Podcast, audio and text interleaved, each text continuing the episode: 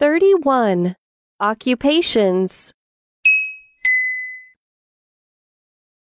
Teacher. Police. Driver.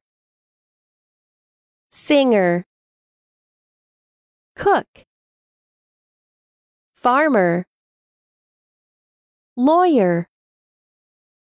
Salesman. Painter Writer. Reporter. Soldier. Scientist. Dancer. Engineer. Cleaner. Postman.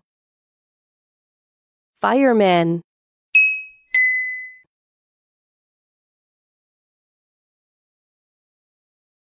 What do you do? Who do you see?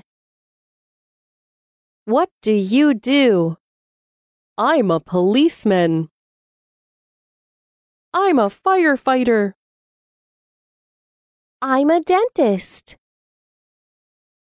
I'm a writer. Who do you see? I see a doctor. I see a teacher. I see a chemist. I see a diplomat.